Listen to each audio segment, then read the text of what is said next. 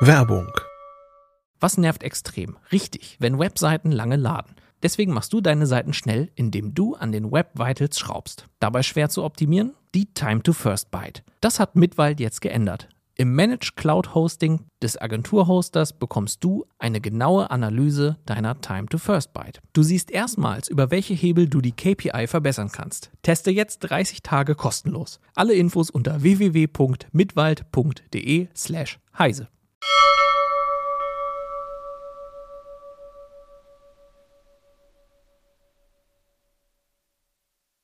Heute geht's bei CT Uplink um Network Attached Storage. Das sind diese Kisten, wo man seine Daten draufschmeißt und dann beiseite stellt und im Idealfall vergisst, aber nicht immer. Irgendwann kommen die in die Jahre, sind alt und lahm und müssen aufgerüstet werden. Und da klären wir heute, wie man das macht und wie man es vor allen Dingen sinnvoll macht. CT Uplink. Hallo und willkommen bei CT Uplink. Ich sitze hier heute im Studio mit Christoph Windeck und Lutz Labs und wir sprechen über Netzwerkspeicher. Relativ praktisch, kann man Daten drauf sichern, man kann in einem Docker-Image vielleicht sogar eigene Serveranwendungen hosten, viele haben da ihre Musik- und Filmsammlung und dann irgendwann ist die Kiste nach zehn Jahren doch alt und lahm. Kann ich die aufrüsten und lohnt es sich? Ja Fang und ja. einfach mal an. ja und ja. Äh, aber es hängt sehr vom Gerät ab. Und das Also ist die eigentliche Schwierigkeit, also rauszukriegen, was habe ich für ein Gerät ähm, und was kann ich genau aufrüsten. Also was praktisch immer geht, dann sind wir gleich bei Lutz, ähm, sind die Festplatten, logischerweise. Also die Geräte. Bei zehn Jahren würde ich vielleicht so mal langsam Echt? sagen, weiß Okay. ich nicht so genau. Ob da noch die ganzen großen Platten noch reinpassen, ist die nächste Ach so, Frage. das ist ja schon auch noch ein Problem. Ja. Genau. Aber also grundsätzlich sind die Festplatten einfach das, was ähm, klar auf der Hand liegt. Äh, die haben ja Wechselschächte. Also wir können es ja mal kurz vorführen. Hier sind jetzt gar keine Platten drin, aber das ist jedenfalls ähm, super easy. Da sind solche Wechselrahmen drin und ähm, die Platten, die fummelt man hier einfach so rein, meistens werkzeuglos sogar und ähm, steckt sie dann wieder rein. Und äh, damit kann man die Platten aufrüsten. Und die Geräte haben in der Firmware typischerweise auch eine Funktion, um die alten Daten, also nicht schnell, das kann man nicht mehr sagen, aber äh, zielgerichtet auf das neue Laufwerk zu kopieren. Ja. Also der Hintergrund ist, dass man ja oft irgendwie ein RAID hat oder zum Beispiel nur eine Platte drin hatte. Das kann man übrigens auch machen.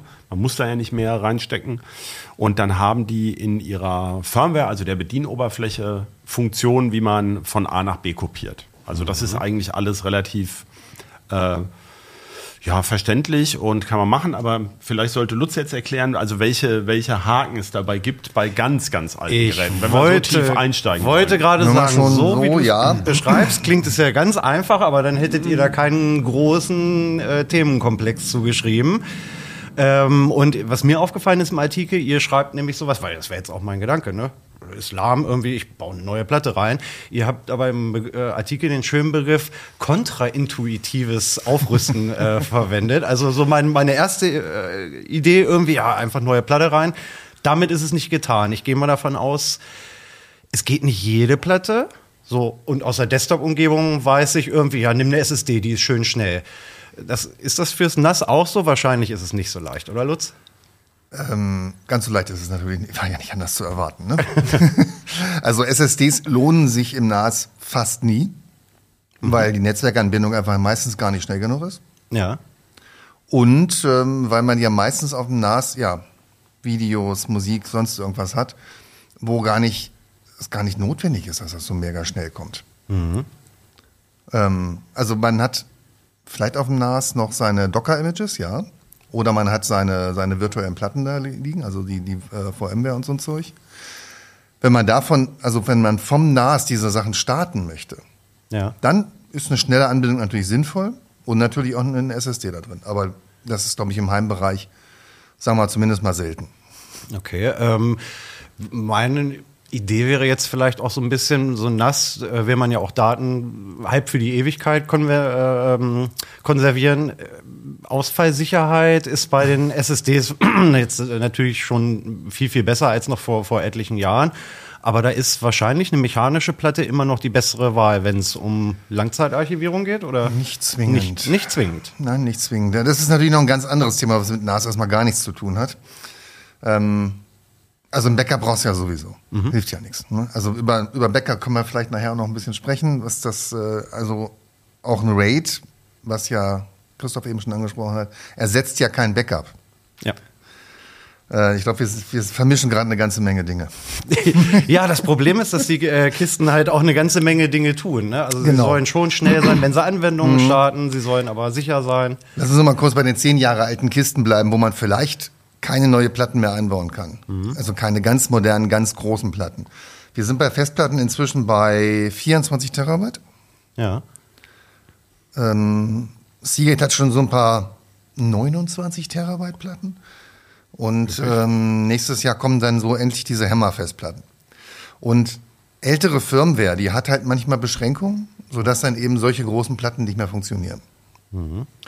Und bei einem zehn Jahre alten NAS-Gerät ist auch die Frage, ob man das überhaupt noch in einem Netz betreiben möchte, was irgendwie mit dem Internet verbunden ist. Sicherheitslücken. Ne? Ja. keine Firmware-Updates. Das ist ja das nächste. Also bei einem fünf Jahre alten Gerät wahrscheinlich geht's noch. Da kann man auch größere Platten einbauen. Aber wenn es dann irgendwann ganz alt wird, dann würde ich, würde ich dann mal langsam noch ein bisschen nachgucken, ob da nicht doch noch äh, mal vielleicht ein neues Gerät angesagt wäre. Und wenn ich jetzt in dem Bereich bin, wo es sich noch lohnt, eine neue Platte reinzustecken, das mache ich ja üblicherweise, weil mir der Platz ähm, dann irgendwann ausgeht auf dem, auf dem NAS. Ähm, worauf achte ich dann, wenn ich mir eine neue Platte aussuche? Ja, auf die richtige Größe erstmal, ne? Klar. Also kontrainduktiv äh, hatten wir ja vorhin. Ne? Wenn das NAS zu langsam ist, dann kann eine schnellere Platte nicht helfen. Da wollten wir gleich, oder da werde ich gleich noch drauf kommen. Es gibt ähm, interessanterweise auch ein paar Flaschenhälse, nicht nur einen, weswegen ähm, auch das Zusammenspiel der Komponenten natürlich irgendwie wichtig ist. Genau. So, aber also im Prinzip, wenn es jetzt vom Formfaktor passt und ähm, kann ich eigentlich jetzt losgehen und von einem namhaften Hersteller eine, eine x-beliebige Platte kaufen. Naja, es gibt ja nur drei namhafte Hersteller quasi. Überhaupt nur noch drei Hersteller Überhaupt nur von noch Festplatten. drei Hersteller, also es genau. gibt einfach nicht mehr viele. ähm, kann man ja sagen, das ist ähm, äh, Western Seagate, Digital. Toshiba, Western So, Digital. Ja. Genau. Und ähm, die haben zum Beispiel, früher haben wir immer empfohlen, eine Platte aus einer NES-Baureihe zu nehmen. Mhm. Da gab es extra welche für NES. Da sind wir mittlerweile von weg, ne, Mhm. weil ähm, die Platten, es werden gar nicht mehr so viele Platten entwickelt. Ja. Also diese, fangen wir vielleicht mal beim Preis-Leistungs-Verhältnis erstmal an. Also man muss sich jetzt klar machen, wir haben gerade ähm, auch ein paar Platten für Tests gekauft. Und was hatte ich gesagt? 12 Terabyte kosten jetzt unter 200 Euro. Also das ist gar nichts mehr. Und dieser, dieser Markt ist äh, hart umkämpft. Und ähm, äh, da haben die dann nur noch wenige Designs. Ja? Und Desktop-PC-Platten sind ein bisschen billiger Ja. Aber auch kleiner. Aber auch kleiner. Die gibt es gar nicht mehr mit 12 Terabyte. Also bei 12 Terabyte hat man ein sehr gutes Preis-Leistungs-Verhältnis sozusagen an Euro pro Terabyte, was man ausgibt. Ja? Also kleinere Platten lohnen im Grunde kaum noch für ein NAS. Und ähm, diese Desktop-PC-Platten, die sind nicht für Dauerbetrieb ausgelegt. Das heißt jetzt im Grunde nicht viel in einem privat genutzten NAS, aber wir würden trotzdem eher zu einer NAS oder Serverplatte raten. Und es gibt auch noch welche für NAS und Server. Aber Lutz hat, wann hast du die getestet? Welche Ausgabe war das? Ähm, 19, 16? Irgendwie sowas, ja. Ja. Da kam dann eigentlich raus, also man findet keinen Unterschied mehr. Ja. Also man kann diese Serverplatten nehmen, die sind nämlich witzigerweise etwas billiger. Meistens. Die meistens, Me- meistens. genau. In also Kommt ein in bisschen auf die Kapazität genau. an. Also je größer die Kapazität wird, desto billiger sind sie eigentlich pro Terabyte gerechnet, die Serverplatten. Mhm. Also die, die speziellen NAS-Platten gibt's, kann man auch wunderbar benutzen. Aber vor allen Dingen sollte man natürlich, bevor man einfach losläuft und eine Platte kauft, mal beim Hersteller seines NAS nachgucken, ob der nicht irgendwelche Listen hat, welche Platten denn da sozusagen reingehören. Okay. Also welche er getestet hat. Wo er sagt, die sind kompatibel zu meinem NAS. Für einen Privatmann ist das relativ egal, behaupte ich mal. Aber wenn man ähm, damit irgendwie Stress hat, dann hat man vielleicht ähm, nur einen Ansprechpartner, wenn, wenn dann der NAS-Hersteller die Platte auch wirklich äh, zertifiziert hat Ja. für sein NAS. Ja, ansonsten kann man grundsätzlich eigentlich alles einbauen. Und ähm, wie würde ich jetzt von der von der ähm, Speicherkapazität, was wäre da eine sinnvolle Strategie? Nehme ich jetzt, also du hattest jetzt gesagt, irgendwie 12 Terabyte hat ein gutes Preis-Leistungs-Verhältnis. Genau, da ist im Moment so ein bisschen der Sweet Spot. Danach Ähm, wird es wieder teurer. So, also ist es Oder dann bei 14, 16. Also in der Irgendwas in der Größenordnung. Gegend, ja, ja. Also ist es dann vielleicht sogar cleverer irgendwie, wenn ich jetzt ganz viel Speicher brauche, dass ich sage, ich nehme lieber zwei etwas kleinere oder ich äh, gehe jetzt nicht. doch all in und, und stecke lieber eine große rein. Ähm, was ist da am cleversten? Eine große ist meistens einfach aus einem anderen Grund noch sinnvoller, weil die braucht nur einmal Strom. Und Weil- macht nur einmal Lärm. Zum Macht Beispiel. nur einmal Lärm, Genau. ja. Also wir sind mittlerweile eigentlich nach ähm, vielen Jahren Erfahrung, also RAID 5 aus drei Platten, wo man ja so lange Jahre gesagt hat, Plattenplatz ist teuer und ich habe dann weniger Verschnitt als bei einem RAID 1. Vielleicht sollte man es kurz erklären. Also eine Platte alleine, wenn die ausfällt, sind alle Daten weg. Logisch. Genau. Dann gibt es die einfachste Möglichkeit, Redundanz zu erzeugen, ist das RAID 1, sogenannter Spiegel, auch Mirroring genannt. Ist Da- aber auch die teuerste Möglichkeit. ja, da werden einfach die Daten von der einen Platte auf die andere kopiert, sind also beide da. Ist alles doppelt Zahle ich gespeichert. alles Genau. so das Doppelte, ja. Großes Achtung, ersetzt kein Backup. Ne? Kann also sein, ich habe, äh, ne, wir hatten vor drei Jahren war es das im Ahrtal, also wenn mir das Ding überschwemmt oder wenn es mir geklaut wird oder wenn ich einen Zimmerbrand habe, sind die Daten trotzdem weg auf einem RAID 1, auch wenn die Platte äh, bis dahin heile war. Ja. ähm, auf, auf jeden Fall ist das erstmal Redundanz. Ach so, und schützt natürlich auch nicht vor Verschlüsselungstrojanern, muss man sich immer klar machen. Oder Dummheit. Oder Dummheit, genau. Also es, Backup ist immer wichtig. Und deswegen kann man sich überlegen, will ich das überhaupt? Mache ich zum Beispiel nur eine Platte rein und mache möglichst häufig Backups. Ja. Auf eine USB-Platte zum Beispiel, die ich kaufe. Oder andersrum, ist mein NAS-Strom mein Backup? Genau, muss man überlegen. Ne, Das, also- das NAS muss ja nicht das Hauptbackup sein. Man kann ja ein Backup noch woanders hin machen, am PC direkt. Das hängt eben immer von der individuellen Konfiguration an. Ab. Aber wir waren bei den Redundanzen, also RAID 1, Spiegel, du kaufst die Platte zweimal und hast aber nur einmal die Kapazität sozusagen, weil es kopiert Ja. wird. Und bei RAID ähm, 5, das war so ein bisschen die ähm, beliebteste Form früher in den NAS, die mehr als zwei Einschübe hatten. Du brauchst nämlich mindestens drei. äh, da hat man die Daten dann auf drei Platten verteilt und man hat nur den Platz von einer verloren. Ja, für Man die hat Redundanz. Parity-Informationen. Genau, wollte ich sagen, da wurden die Daten genau. verteilt und die dritte Platte hat sich so ein bisschen äh, sozusagen gemacht. äh, Ja, das wurde gekümmert, ja was alles wo liegt. Ne? vermischt, Es wurde aber alles, genau, blockweise. Man muss dazu sagen jetzt, äh, genau, und dann hat man ein bisschen Speicherplatz sozusagen gespart. Aber auf Kosten von Rechenleistung und Komplikation. Also, das kann man weiterhin machen. Wir würden sagen, im Privathaushalt, wo eine 16 Terabyte Platte jetzt oder eine 12 Terabyte Platte 180 Euro kostet, eigentlich lohnt das nicht. Man sollte mal überlegen, ähm, reicht nicht ein, ein, ein häufiges Backup und eine Platte? Oder nehme ich halt ein RAID 1 und ein RAID ähm, 5 ist eigentlich schon eine schwierige Entscheidung, wo man sagt, dann hat man drei Platten laufen. Man muss auch die Energiekosten heute sehen. Jede Platte braucht, ich hatte es jetzt gerade mal wieder ausgerechnet, sagen wir mal 5, 6 Watt brauchen die auch im Leerlauf. Ja. 4 bis 6 kann man sagen. Viele NES können die runterfahren automatisch, zumindest nachts. Ja. Aber wenn sie jetzt durchläuft, ist man schnell bei 50 Euro Stromkosten für eine einzige Platte pro Jahr. Wenn man jetzt sagt, ich habe die fünf Jahre laufen, also man sieht schon, in welche Größenordnung da kommt. Also das lohnt sich dann schon, lieber eine größere Platte zu nehmen und weniger davon. Ganz grundsätzlich als Denkrichtung. Wir wissen ja nicht, was die Leute haben möchten. Kann ja auch sein, dass sie mit 2 Terabyte auskommen. Ganz genau. Und dann ist natürlich 12 Terabyte schön, dass da der Sweet Spot ist, aber natürlich vollkommener Schwachsinn. das stimmt. Ja, ich, ich höre so ein bisschen raus, dass insbesondere RAID eigentlich die Sache unnötig verkompliziert. Weil wenn, ich RAID jetzt, 5. RAID 5. weil wenn ich jetzt eine, eine Platte einfach ähm, in der Größe meiner Wahl habe und mache da regelmäßig ein Backup von und lege die Platte mit dem Backup einfach in eine Schreibtischschublade oder in einen anderen Raum, da kommt dann eine angeschlossene, nicht angeschlossene Platte, kommt auch kein Kryptotrojaner. Genau. Dann bin ich da ja auf der sicheren Seite. Und was ich mich halt auch gefragt habe, wenn Äh, ich ganz kurz noch dazu. Ja. Das hab ich, ist mir gerade entfallen. Also immer wieder, gerade bei QNAP NES hatten wir das in letzter Zeit. Also die Marken Synology und QNAP sind in Deutschland die meistverkauften. Muss man immer wissen, Ja. weil es dafür auch sehr viele äh, so, so ähm, wie nennt man die, Plugins oder Apps gibt, die man da einfach easy installieren kann. Das ist halt Bei diesen beiden ist die Auswahl besonders groß. Ja, es gibt es auch für alle anderen, aber ähm, deswegen habe ich die Marke QNAP erwähnt und da gibt es immer wieder Sicherheitslücken. Ist ja logisch. Es gibt auch Patches, du hattest es schon erwähnt. Es gibt Kryptotrojaner, die gezielt auf diese NAS losgehen. Das muss man sich bewusst machen. Das ist nicht so, dass, ähm, dass das eine theoretische, also dass wir hier theoretisch warnen, sondern wir berichten so ungefähr alle anderthalb Jahre oder sowas. Gibt es immer mal wieder so einen Verschlüsselungstrojaner, der gezielt auf NAS losgeht, wenn die eben Funktionen online bereitstellen, also wenn die irgendwie aus dem Internet erreichbar sind.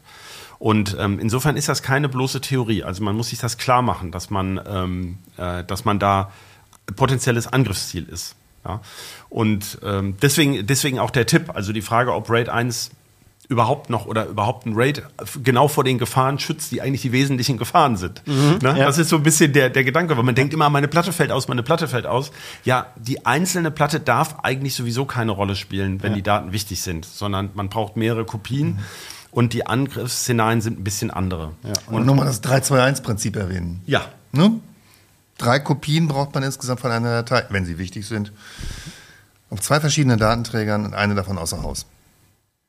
Gut, außer Haus ist jetzt schwierig bei 12 Terabyte. Äh, Warum? Naja. Wenn du 12 Terabyte wichtige Daten hast, Da- dann dann, schon, wirst ja. du dich drum kümmern. Dann wenn schon, nicht, kein Backup, kein Mitleid. Das ist tatsächlich ein Punkt. Ne? Und Also man hat natürlich auch Daten, die nicht unbedingt im Zugriff sein müssen. Ich spreche jetzt mal nicht nur von Filmen, die man irgendwie als Sicherheitskopie hat, sondern ich sag mal Kinderbilder. Ja. Das ist für viele Familien sehr wichtig und die möchte man 30 Jahre lang aufheben, um am 50. Geburtstag äh, seines Sohnes dann sozusagen den, den zu foppen. Und äh, die muss man aber ja nicht die ganze Zeit neu spiegeln, Ja. sondern das ist ja eigentlich Archiv. Also man muss auch da, um diese Datenmassen irgendwie vernünftig aufzuteilen. Also das kann heutzutage, solange man kein Gigabit Ethernet bis in jede Wohnung hat, ja, wird man es nicht schaffen, Multiterabyte Datenpakete die ganze Zeit auf mehrere Datenträger zu backuppen. Also außer man macht das natürlich gewerblich. Ja, aber für einen Privathaushalt sollte man sich gut überlegen, ähm, einfach nur, weil man die Datenmasse billig kaufen kann. Das ist nicht wirklich schlau, weil man dann eben, ähm, du, du hast es ja schon angedeutet, also selbst mit Gigabit Ethernet dauert das Backup von so einer Platte, wo sind wir da, in der Größenordnung von 20 Stunden, wenn ich die komplett ko kopieren möchte. Ja, die ist einfach nicht schneller, das Interface, beziehungsweise Gigabit Ethernet macht halt nur 100 Mbyte ungefähr und dann dauert es halt entsprechend. Ähm, also das sind so Überlegungen, die man bei diesem Upgrading halt grundsätzlich sich überlegen sollte, ähm, wie sinnvoll ist die Datenmasse, mit der ich hier hantieren möchte. Das ist wahrscheinlich auch so ein bisschen eine Frage ähm, des Nutzungseinsatzes ähm, vom, vom NAS. Ne? Also das, äh, weil du jetzt nämlich die, die, die LAN-Anbindung gerade ansprichst, das hatte Lutz ja eben schon angedeutet. Ich brauche eigentlich keine SSD in dem Gerät, weil es üblicherweise äh, dann ähm, die Netzwerkverbindung der, Fl der Flaschenhals ist. Was nützt mir eine Platte, die mit XY Megabyte pro Sekunde schreiben kann, wenn ich das nicht durch mein Netzwerk durchkriege? Lohnt es sich dann da jetzt und geht es technisch überhaupt, dass ich sage, okay, ich, ich rüste hier jetzt auch die Netzwerkschnittstelle auf. Hier hinten sind jetzt zwei, zwei Buchsen dran. Ist das irgendwie ein Mainboard, wo die einfach hart draufgelötet sind oder kann ich, kann ich da an. was machen? Ja, also wir sind im Moment ja im Standard sozusagen immer noch bei 1 Gigabit Ethernet. Da hatte ich gerade erwähnt, 100, 110 Megabyte Sekunde kriegt man da durch. Ja. Und diese Platten, diese modernen Platten, die sind auf ihren schnellsten Zonen mittlerweile bei 280 ungefähr. Und ähm, in den langsamsten Zonen Ja, so bei 120. So, ne? 120 oder so. Das heißt, die reichen völlig aus. Jetzt gibt es natürlich auch schon seit vielen Jahren 10 Gigabit Ethernet und in Rechenzentren auch 400 oder so, aber da braucht der Adapter dann so viel wie das ganze Netz an Strom äh, und er kostet auch ein paar hundert Euro, das möchte man nicht. Aber was sehr bezahlbar geworden ist, ist 2,5 Gigabit Ethernet. Ja. Die Kollegen sprechen immer von N-Base-T. Also N steht dann immer 2,5, 5, 10. Da gibt es diese Stufen. Ein 10 Gigabit Ethernet Adapter kostet immer noch so mindestens 90 Euro und braucht äh, einen PCI Express Steckplatz. Und den haben eben die wenigsten NAS, muss man ganz klar sagen. Also da müssen wir nachher noch drauf kommen, welche NAS es überhaupt gibt, aber die billigsten haben zum Beispiel gar keine Erweiterungsmöglichkeiten per PCI Express. Ähm, und äh, dann gibt es so eine Klasse, die dann neu so ab 50 Euro gekostet haben. Da finde ich manchmal einen PCI Express Steckplatz eher erst ab 500 Euro für das Gerät. Das sind aber eigentlich schon obere Mittelklasse-Geräte. Also die meistverkauften kann ich so nicht erweitern. Was aber geht, viele haben USB 3 als externe Buchse. Und ähm, es gibt zum Beispiel für Synology gibt es einen ähm, Treiber, den man da nachinstallieren kann, um einen USB Ethernet Adapter anzuschließen. Und die gibt es relativ preisgünstig eben auch schon mit 2,5 Gigabit Ethernet. Ja, da habe ich immerhin das 2,5-fache. Ja. Ja, wenn ich also jetzt häufig große Datenmengen kopiere, weil ich ein größeres Backup mache oder sowas, dann habe ich die halbe Zeit, kann man grob sagen. Ja, also das bringt schon was. Und ähm, diese Platten sind zum Beispiel auch noch schnell genug dafür. Also 230 Megabyte oder sowas kann man ungefähr Wenn sie nicht schätzen. voll sind. Wenn sie nicht voll sind, genau. Kriegt man da raus.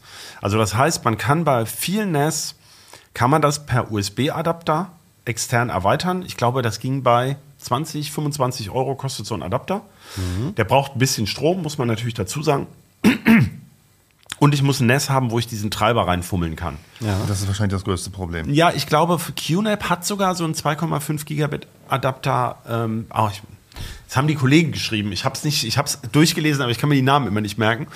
Äh, es gibt einen, einen NAS-Anbieter, der verkauft einen eigenen Adapter und der hat natürlich den Treiber dann in seiner Firmware. Ja. Der Nachteil ist, wenn ich ein älteres NAS habe, was nur einen USB 3-Port hat, dann ist der natürlich jetzt belegt. Ja. Also wenn ich da immer meine Backup-Platte angeschlossen habe, ist es doof, aber im Prinzip ist das möglich und ich kriege immerhin die doppelte Datenrate raus. Okay, also das heißt, wenn ich jetzt ein etwas teureres äh, habe mit einem PCIe-Steckplatz, dann kann ich einfach in den Computerladen meines Vertrauens gehen, eine x-beliebige Karte kaufen. Das wird schon passen, weil das ist ja alles auf- und abwärts kompatibel bei PCI Also- Express. Nein, nein, so ist es auch nicht. Also man sollte schon auf da ganz genau auf die Kompatibilitätslisten achten.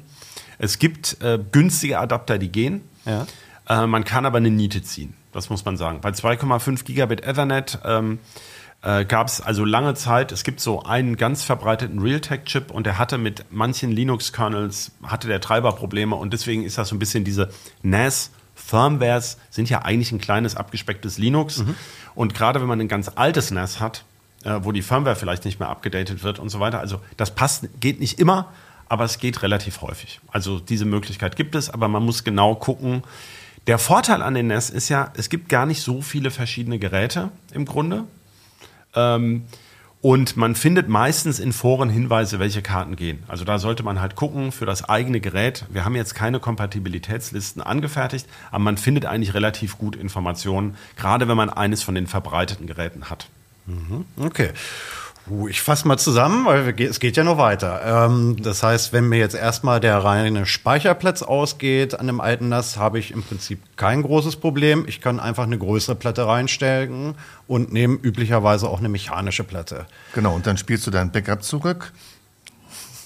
Das, äh, da wollte ich, jetzt machen wir einen sehr unsouveränen Schlenker nochmal zurück zu den Festplatten. Wenn ich jetzt äh, äh, wirklich in irgendeiner Form ein RAID am Laufen habe und tausche nur eine Platte aus, das ist alles gar kein Problem. Das kann die ähm, Firmware und die Weboberfläche, die mir das NAS zur Verfügung stellt, die merkt dann schon, hier ist was neu, ich, ich kopiere das so hin. Oder In der ist da- Theorie ist das richtig. also, wir, wir gehen mal davon aus, du hast ein, so erster Fall, du hast ein RAID 1. Ja. Das ist Dann, noch leicht. das ist einfach. Ja. Ne, dann, das heißt, du ziehst eine Platte raus, steckst die größere rein. Ja. Das NAS merkt, ups, macht eine Kopie der Daten auf deine größere Platte. Schön. Ja. Dann nimmst du die kleinere raus, die alte, steckst die größere rein, NAS denkt sich, ups, macht eine Kopie und hast ja, alles wieder schick. Werbung.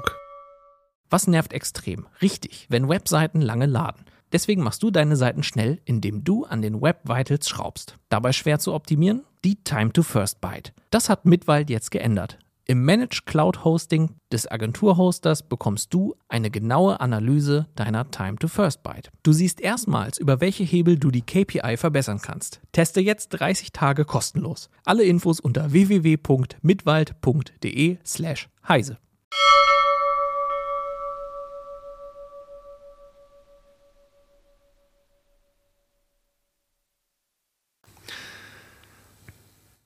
Du hast ja in der Zeit ein Backup, weil du hast die Platte ja rausgezogen.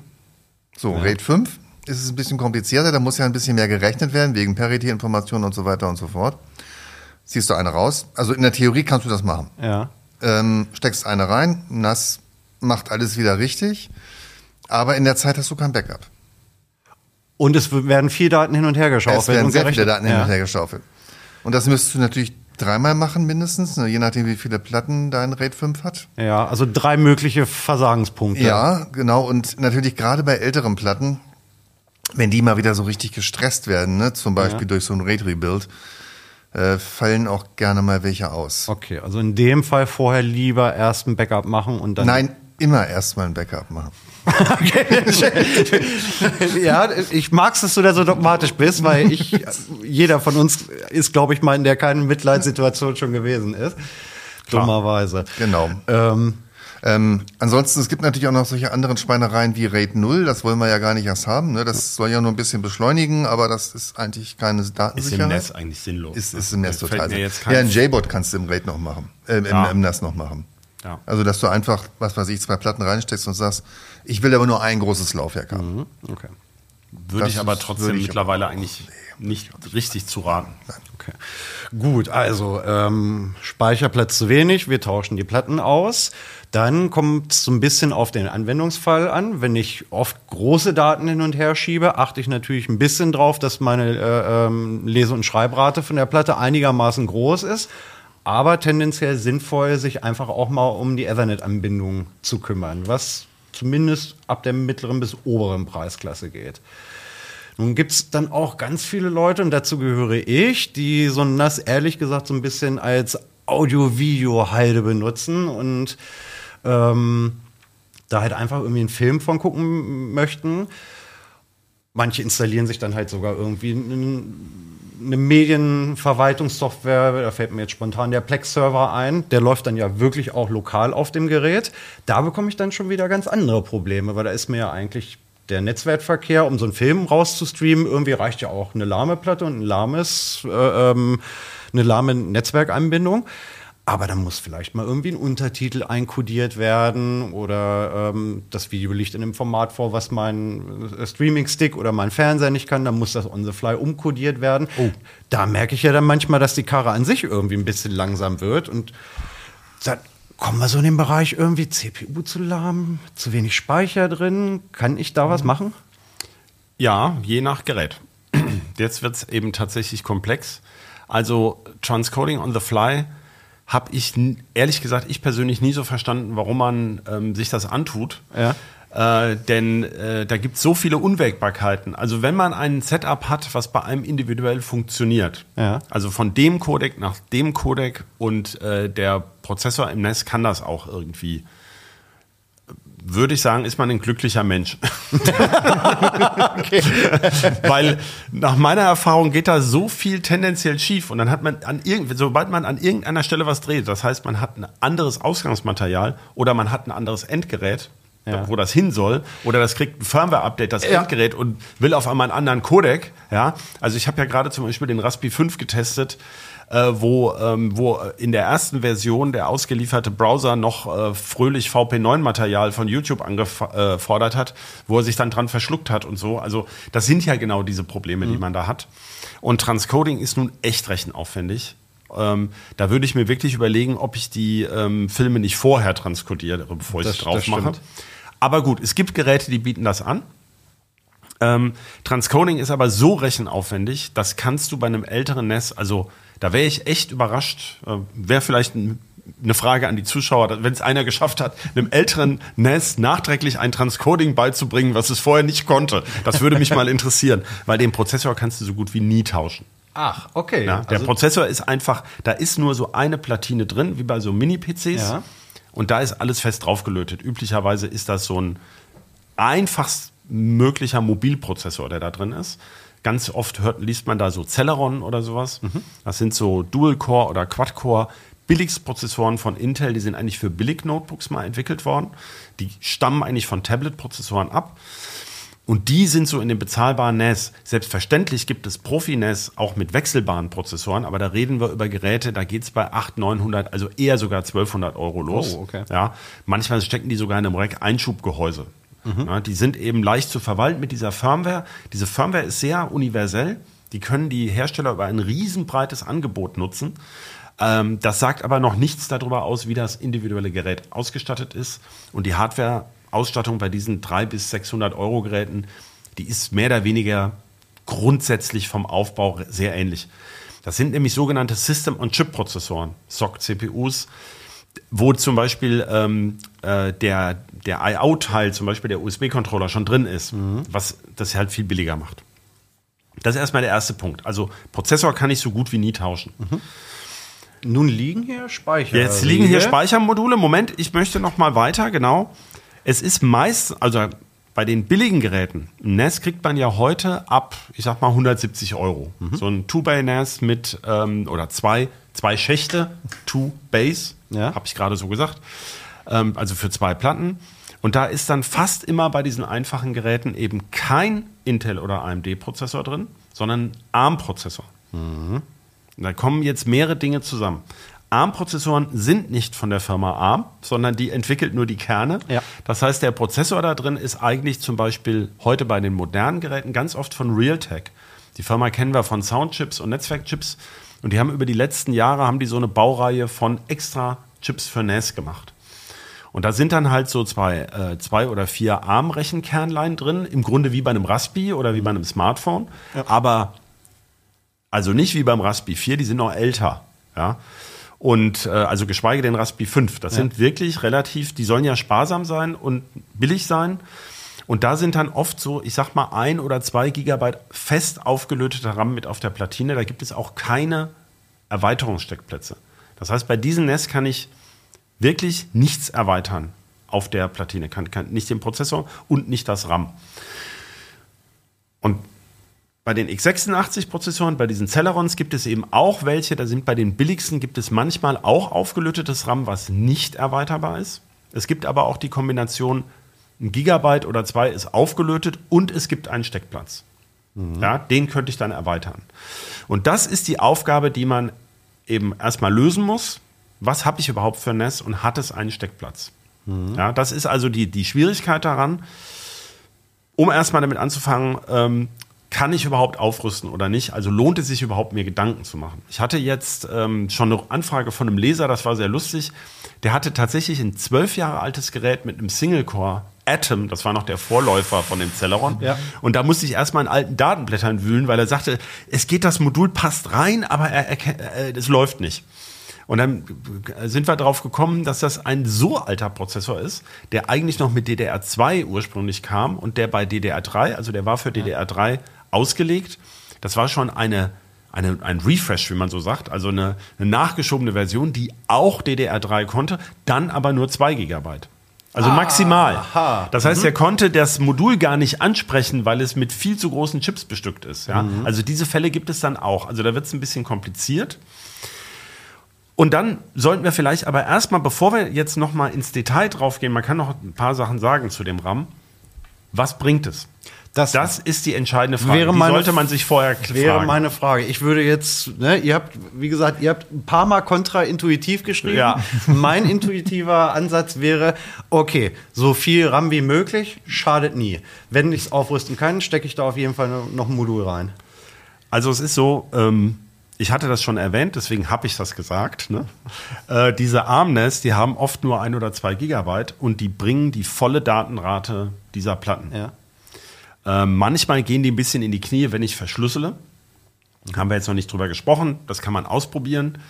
Ähm, die, oft bricht die Schreibrate beim Schreiben, die Datentransferrate beim Schreiben deutlich ein, wenn man verschlüsselt. Also Ja. wenn man alle Daten, die, viele NES haben heute so eine Funktion, dann kann ich alle Daten auf der Platte verschlüsseln. Warum will ich das machen?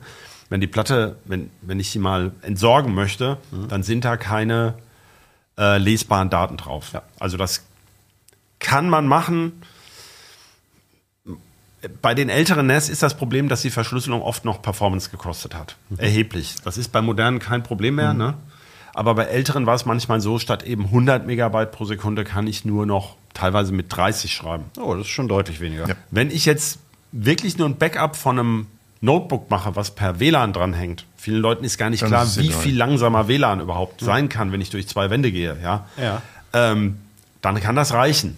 Ja, aber sag mal, da ist der Engpass. Aber worauf ich ja hinaus wollte, ist, diese eigentliche, also eigentlich ist ein Netzwerkspeicher ja ein kleiner File-Server, hat man das früher genannt.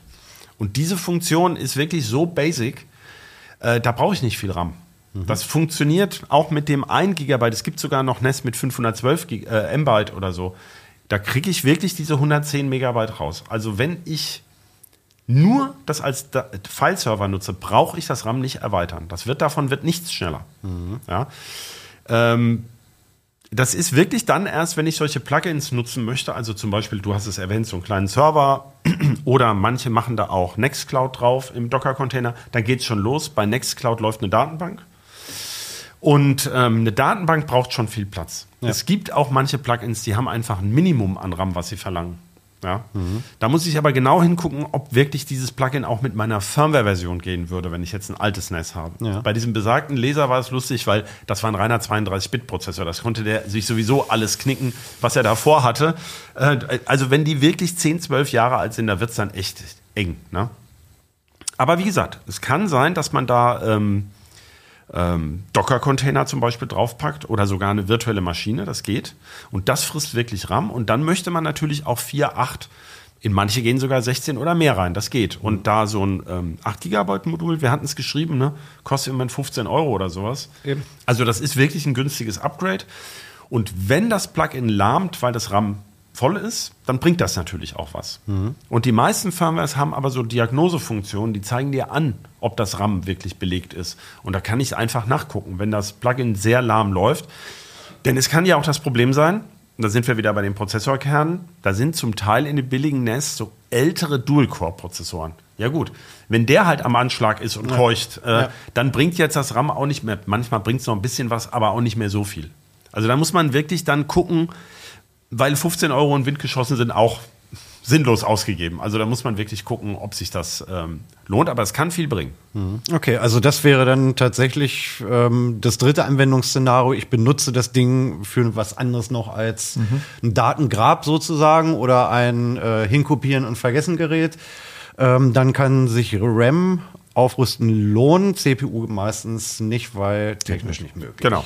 Okay, dann Soweit dazu. Ähm, was ich mich dann aber tatsächlich frage, ähm, wenn das teilweise ja dann wirklich ältere Geräte sind, muss ich da nochmal wegen, ähm, wegen der eigentlichen Firmware schauen, weil und wo finde ich überhaupt, gibt es bei den Herstellern Listen, dass da dann halt wirklich auch drin steht, hier maximal äh, 4 GB RAM, mehr Ja. geht sowieso nicht. Ja, Ähm, ja.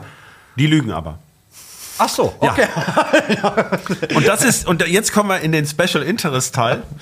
Äh, ich habe mich seit Jahren, äh, ich finde diese kleinen Prozessoren immer so, so nett. Ich weiß auch nicht warum. Also ich, ich teste seit Jahren diese Mini-PCs. Ja. Und äh, es lohnt sich so ein bisschen über diese Celerons nachzudenken. Also die hat Intel damals, also Intel wollte eigentlich ja mal die Smartphones erobern 2008 und ist ja damit krachend gescheitert, Ja. haben also Milliarden in den Sand gesetzt. Und dabei haben sie diese Billigprozessoren sind sozusagen dabei rausgekommen. Damals gab es noch dieses One Laptop per Child. Ich weiß nicht, ob Ja, du dich dunkel stimmt, ich erinnerst. erinnere mich, ja. Da wollten sie auch mal reinkommen Ja. und so. Und das war immer so ein Hase- und Igel-Rennen. Also entweder war ARM schon da oder AMD schon da. Also Intel hat es irgendwie nie hinbekommen. Aber die haben diese System-on-Chip-Prozessoren gemacht. Und die sind mittlerweile, also der, der modernste heißt jetzt so N100, also Mhm. Intel-Prozessor N100, Alder like N. Die sind gar nicht schlecht. Ähm, wenn man, also wenn man die, die Grenzen kennt, die sind natürlich nicht mit einem Core i5 oder sowas vergleichbar.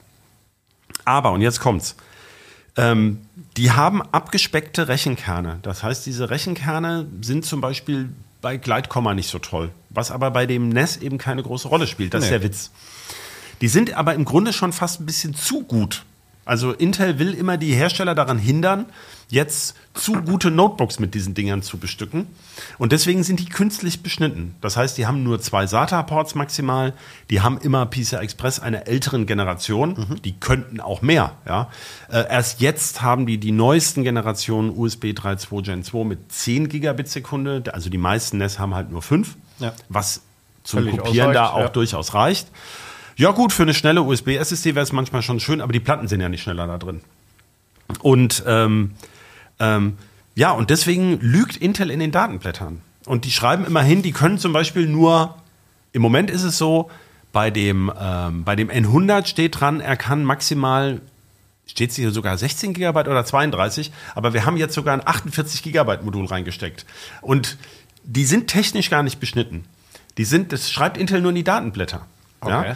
Und das Problem ist nur, natürlich muss das BIOS oder die Firmware von dem Gerät mitspielen. Also wenn der Hersteller das gar nicht vorgesehen hat, dann kann er das auch nicht. Aber technisch ist er dazu in der Lage. Das heißt, es gibt so eine, es gibt so eine spezielle Tuning-Szene sozusagen, die versucht, in manche NES noch mehr RAM reinzustecken. Und das, äh, das geht. Also es war ganz witzig. Wir hatten dieses äh, Synology DS218 Plus. Das haben wir zufällig seit Jahren als äh, irgendwie Dauertestgerät. Und da ist es so, da hat, das hat wie dieses hier, da kann man vorne, das ist bei, bei diesen Geräten gut gemacht, man nimmt die eine Platte raus, man kann man von hier aus nicht so sehen, aber man kommt quasi hier innen direkt an einen SO-DIM-Slot. Zeig's dir auch mal, der ist, liegt hier. Ah, ich sehe ihn, ja. Und da kommt man sehr gut ran und kann das leicht erweitern. Und der Trick ist aber, innen auf dem eigentlichen Board ist ein zweiter Slot. Und der ist auch tatsächlich als Slot bestückt. Und da steckt zwei Gigabyte drin.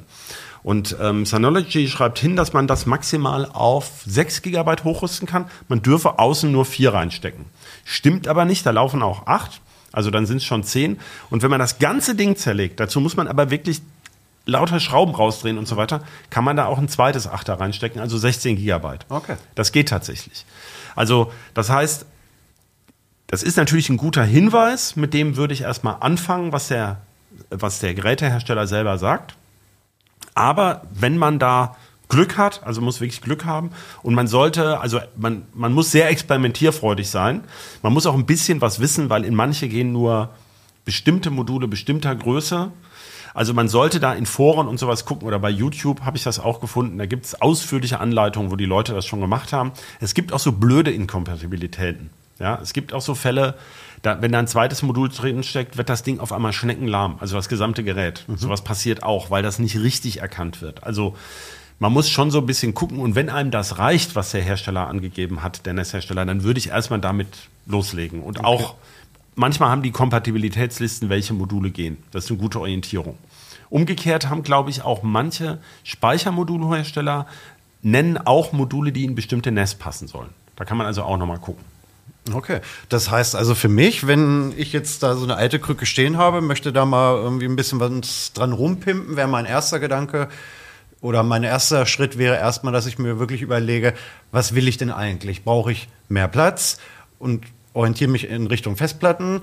Möchte ich ähm, mehr Datendurchsatz haben, weil ich wirklich viel hin und her schiebe? Dann orientiere ich mich eher so ein bisschen auf die Netzwerkanbindung. Und im letzten Fall, wenn ich, wenn ich halt die Verschlüsselung anhabe, Docker-Images laufen lassen möchte, vielleicht ist jetzt Video-Transcoding und ein Plex-Server ein bisschen hoch. Kann ja funktionieren. Ne?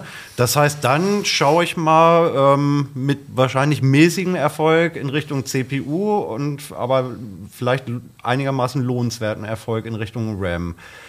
Und du hast mehrmals jetzt Kompatibilitätslisten angesprochen. Das heißt, ich, ich würde dann in dem Beispiel bei Synology einfach mal auf die Webseite gehen und würde mal schauen.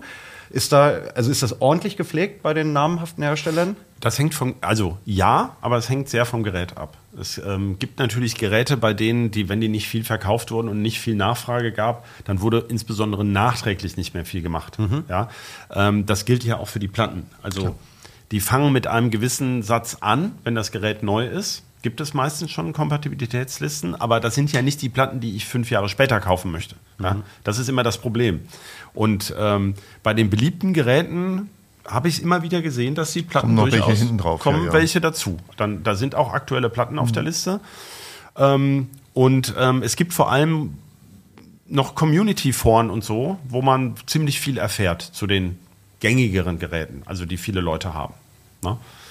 Also insofern, da kann man schon, äh, kann man sagen, ja, also man findet relativ viele Infos. Wenn man natürlich jetzt was Exotisches hat, äh, dann eben nicht so. Mhm, Okay, weil ich, hatte, ich war so ein bisschen äh, verwundert, dass ähm, du in dem Artikel geschrieben hattest, man soll auch penibel genau nach dem Gerätenamen ähm, Ja, suchen. Ja. Wenn da ein Plus drin ist oder nicht, das Genau. ist schon echt ein Unterschied. Also hier, Ja. ja. das ist zum Beispiel ein DS723 Plus. Ja. Ja. Und ähm, man denkt ja bei Plus, na gut, da haben die 2 GB mehr RAM reingemacht oder sowas. Nein, nein, da sind zum Teil andere Prozessoren drin. Oh, ja? oh. Ja, das heißt, die NAS-Hersteller gucken ja auf das Gerät ganz anders. Für die ist das sozusagen dasselbe 2-Bay-Gerät, was zum Beispiel, also du hast ja schon mehrfach zum Beispiel Plex erwähnt, es gibt Geräte, die haben zum Beispiel HDMI-Ausgang. Ja, oder die haben mehr, vier Netzwerkschnittstellen, weil ich zum Beispiel da auch kleine Netzwerkfunktionen drauf laufen lassen möchte oder ähm, damit mein Netz auftrennen kann. Ne? Zum Beispiel in ein Gästenetz oder in ein beruflich genutztes und so weiter. Und das sind die Unterscheidungsmerkmale aus Sicht der NES-Hersteller. Und dann machen die da irgendwann mal einen neuen Prozessor rein, nennen das dann Plus, weil der Prozessor vielleicht nicht so viel schneller war. Aber das kann sein, dass der statt DDR3 auf einmal DDR4 braucht. Also äh, das ist dann ähm, ganz doof, wenn man. also die Kompatibilitätsliste hilft einem dann nicht weiter, ja, äh, wenn- man das falsche Gerät angeguckt hat. Deswegen dieser Hinweis und auch bei den Festplatten, also Festplattenbezeichnung. Wir haben noch eine Sache, die wollte ich unbedingt noch mal sagen: Shingled Magnetic Recording. SMR haben wir noch nicht erwähnt. Das stimmt. Sollte man unbedingt wissen, dass es das gibt. Ja gut, aber wenn wir jetzt so, sagen wir, 10 Terabyte, 12 Terabyte ist sowieso das Minimum vielleicht, was man normalerweise heute in das reinsteckt. Keine Server- oder NAS-Festplatte in dem Bereich oder größer arbeitet mit Shingled Magnetic. Zumindest keine, die man selbst so kaufen kann. Ja gut, Handel, aber ne? es tauchen ja immer wieder welche auf und dann Also diese, wa- was heute von, von WD oder, oder Seagate als, als SMR-Platte bei den großen Kapazitäten verkauft wird, das kommt nicht in den Handel. ist aber erst jenseits von 20 Megabyte. Ja, Äh, Terabyte, ja. Natürlich. Megabyte. ja, genau. Wollen wir es noch kurz erklären? Was Magnetic ist? Mach- Recording? mach Ja, mal bitte. genau. Also, Ähm, Na, vor allem sollten wir den Begriff nennen, den man haben möchte. Conventional Magnetic Genau. Recording. CMR oder oder ist Hammer. das Kürzel. Ja. Gut, du hast es vorher Hammer schon gesagt. Also Hammer heißt Heat Assisted Magnetic Recording Ja. und kommt dann so ab nächstem Jahr mal in den Handel, oder? Ja, Ja, aber auch nur bei ganz aber auch nicht in den Platten. Handel. Ja, also das können wir vielleicht vergessen, aber Conventional Magnetic Recording, CMR, ist das, worauf man achten sollte. Ähm, es gab halt vor, wann war das? Vor zwei, Vor zwei Jahren? Jahren ungefähr. Hat. WD, eigentlich ein ganz solider Hersteller, heimlich, muss man wirklich sagen, heimlich, also man konnte die unterscheiden, hat Platten mit Shingled Magnetic Recording für NES verkauft. Also die In- ganz bekannten WD Red, Genau, die WD ja nun Red, eigentlich jeder, der schon, also Genau. fast jeder, der, der nass hat, schon mal Und bei kennt. diesem Shingle, Shingle bedeutet Schindel, ja, das Mhm. kommt vom, vom Dach, von der Dachschindel, überlappend. überlappend. Da werden die Spuren auf der Festplatte auf eine ja, sehr geschickte Art geschrieben, ja. Was im Grunde beim Beschreiben erstmal auch gar kein Problem ist in dem NAS. Aber wenn es zu einem Rebuild-Vorgang kommt, dann kann es sein, dass eben da eine ganz ungünstige Wechselwirkung entsteht, weil die Platte, auf die geschrieben wird, wenn da immer wieder Blöcke draufgeschrieben werden, dann muss sie sozusagen immer wieder neu ansetzen. Und das kann dann irgendwann dazu führen, dass der Rebuild einfach abgebrochen wird, weil die Platte so langsam wird, dass die NAS-Firmware denkt, die ist doch kaputt. Ja. Ja. Und deswegen, sag mal, ist die allgemeine Aussage, ne, kann man sagen, also Privatleute sollten in ihrem NAS möglichst conventional, also CMR-Platten Ich erinnere Also mich einsetzen. tatsächlich an den Artikel damals. Also das Conventional wäre im Prinzip, sie wird wirklich geschrieben wie eine Schallplatte. Ne? Also für jede Datenspur habe ich irgendwie Ja. eine Spur. Nee, du kannst hinschreiben, wo du Lust hast. Ja. Ist es Nein, nein, das ist klar, aber es, ist, es, es Nein, gibt nein. keine Überlappungen und, und ähm, ke- keine Fallstricke. Bei Shingled musst du ja, da hast du, was ich, einen, einen, sagen wir mal, Bereiche von vielleicht 256 Megabyte Größe, den du, in den du nicht reinschreiben kannst. Wenn du da was ändern willst, dann musst du diese 256 Megabyte lesen, im Cache, das, was du haben willst, reinschreiben und dann diese 256 Megabyte neu schreiben. Du kannst nicht einfach was dazwischen schreiben auf die Platte. Und das ist das, was diese Zeit kostet. Ja. Und was, wie gesagt, wenn die Platte ganz frisch ist und einmal in einem Rutsch überschrieben wird, Kein taucht das Thema. Problem gar nicht auf. Das Problem taucht erst dann auf, wenn Sachen überschrieben oder ergänzt werden. Und Also da eben- gelöscht, Lücke, Genau. Genau. Ja. Und da das bei dem RAID 5 Rebuild, da ist das Problem vor allem, weil das eben blockweise ist. Und der dauert ja sowieso schon lange. Und die Blöcke passen eben nicht zu diesen Blockgrößen von jeder Shingle Magnetic Recording Platte. Das ist da und da. Deswegen, das taucht gar nicht unbedingt immer auf, Ja. aber das kann auftauchen und dann wird man wahnsinnig, wenn einem das Problem nicht bewusst ist, weil man hat sozusagen eine fabrikfrische Platte, wo das NAS sagt, die ist aber kaputt. Ja, oder eben den, den Rebuild-Vorgang abbricht. Deswegen ist es da wichtig, ähm, eine, eine, eine CMR-Platte oder sinnvoll eine CMR-Platte zu nehmen, wenn man ähm, sein NAS aufrüsten will. Insbesondere, wenn man mehrere Platten betreibt. Wenn man eine hätte, wäre es im Grunde wurscht. Ne? Dann brauchst du ja kein Rebuild. Genau.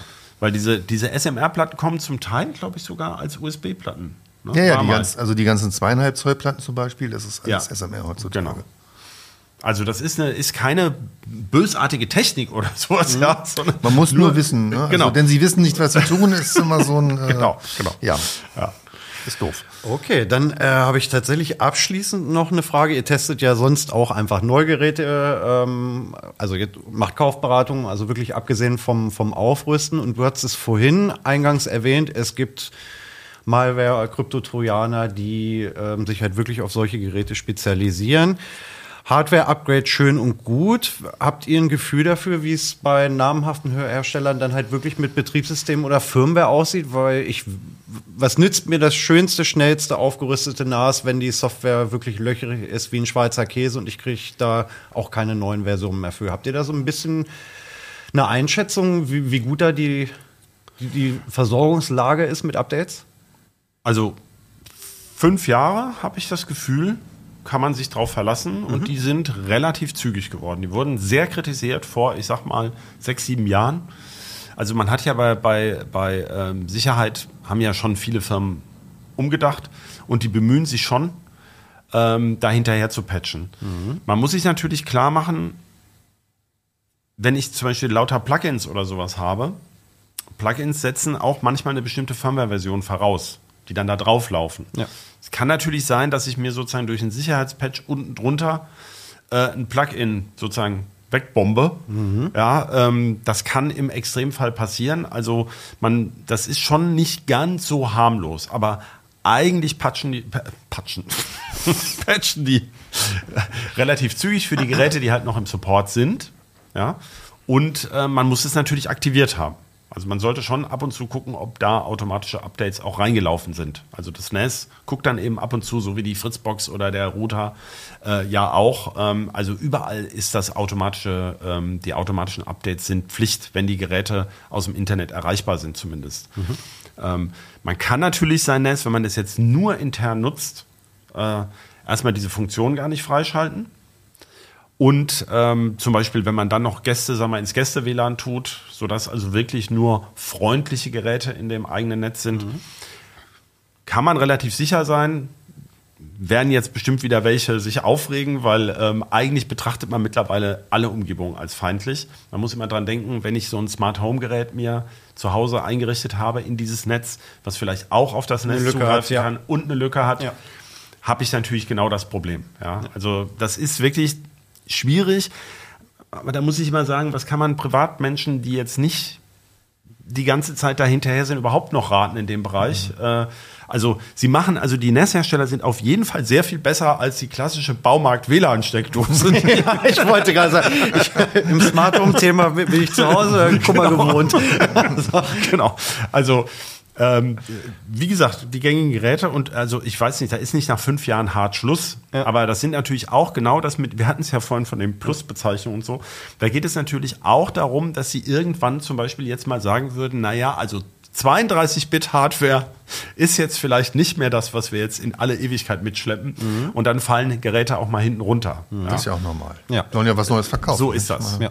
Ja, gut, und ich meine, Technik entwickelt sich auch weiter. Irgendwann, äh, wir reden ja immer noch über Computertechnik, da ist dann halt, äh, Also ich, was man machen kann zum Beispiel, man kann natürlich sich überlegen mit einem Raspi oder sowas, der ja mittlerweile auch schnell genug ist.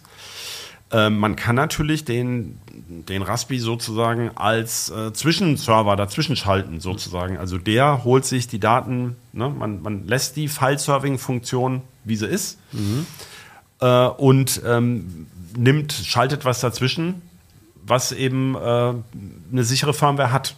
Ja? Zum Beispiel. Zum Beispiel als eine Lösungsmöglichkeit, Wär wenn man auch- jetzt unbedingt ein ganz altes Gerät weiter nutzen will. Wäre auch eine Lösung, wenn man jetzt in meinem Beispiel ähm, ein ganz altes Gerät stehen hat und möchte aber trotzdem Medienserver haben, dann Genau. kann man auch einfach auf dem Raspberry halt Plex oder Genau. Kodi installieren und den das machen lassen und er Genau. holt nur die Daten Ganz aus genau. der Kiste. Das wäre eine Option. Denn der frisst jetzt auch nicht viel Brot, ne? Also der hat da dreieinhalb Watt oder sowas und ähm, wenn man, also wenn das alte Nest sparsam ist und so weiter, muss man ja immer dazu sagen. Mhm. Also wenn man jetzt ja so eine alte, also obwohl die waren so richtige Stromschleudern, hatten wir lange nicht bei Nest, ne? Aber es gab also früher schon mal, Ja. wenn man da jetzt, sag mal, vier Platten drin hat, die nicht runterdrehen und älteren Ja, Prozessor. bei diesen äh, Festplattengehäusen, die ich neulich Ja. hatte, das war alles so um die 6 Watt. ja. Ja, also Im Leerlauf, vorhin ne? Also- ein, eine Leistungsaufnahme von einer, von einer mechanischen Platte genannt hast, Ja, ja, wo ich klar. gedacht habe, oh, okay, das merke ich ja dann sogar wirklich am- Ja, ja, das auf der also vor Stromrechnung. ein hast paar du ja Jahren dann hat man noch nicht drüber nachgedacht. Deswegen brauchen die ja, unsere Leser sind ja so scharf auf die Balkonkraftwerke. Wenigstens im Sommer mittags. damit das nass weiterlaufen Genau. kann. Zumindest tagsüber. Zumindest tagsüber. Für mich waren das die ganze Zeit Blackboxen tatsächlich ähm, und habe halt gedacht, oh ja, wenn das in die Jahre gekommen ist, dann muss ich mich damit abfinden nach fünf Jahren. Aber da habt ihr jetzt gerade wirklich viele spannende Hinweise gegeben, dass da doch tatsächlich noch ein bisschen was zu holen ist und dass man das nicht sofort dann beerdigen muss, wenn es an irgendeiner Stelle mal irgendwie anfängt, der Schuh zu drücken. Dann habe ich tatsächlich noch, ähm, der Kollege Dujan Sivadinovic ähm, hat auch an der Strecke mitgearbeitet. Der ist jetzt hier heute leider nicht in der Sendung. Der hat sich ähm, in einem Artikel nochmal drum gekümmert, ähm, wie man eigentlich die Daten von einem NAS und aus den VMs, die da drauf sind, am besten sichern kann. Und da ist ein kleines Forschungsprojekt draus entstanden. Kann man sagen. Aber erfolgreich. Genau, ne? Also Ja. äh, den Artikel dazu findet ihr auch in der 27 ähm, und äh, auch noch einige andere Tipps. Und für dieses Forschungsprojekt ähm, würde er sich noch mal ähm, ein bisschen über, über Input freuen. Und wir haben auch noch eine zweite Umfrage, die ich gerne noch anfeaturen möchte. Wir gehen ja jetzt so langsam ans Ende des Jahres und wir haben dann wieder spezielle Ausgaben von CT Uplink zu Weihnachten zu Silvester. Und das heißt, es wird wieder eine Uplink-Jahresumfrage geben. Da wollen wir ganz gerne wissen, was euch gefällt, was euch nicht gefällt. Wir wollen auch ein paar Vorhersagen machen auf Technik in den nächsten Jahren, was da passieren könnte. Und haltet da einfach mal irgendwie in den Kommentaren oder in den Shownotes mal die Augen offen. Da werden wir eine Umfrage reinstellen und würden uns freuen, wenn ihr da alle mitmacht. Und dann bleibt mir nur zu sagen, Lutz, Christoph, vielen Dank, dass ihr da wart. Ja, danke. Danke fürs Zuschauen und habt eine gute Zeit. Tschüss. Ciao.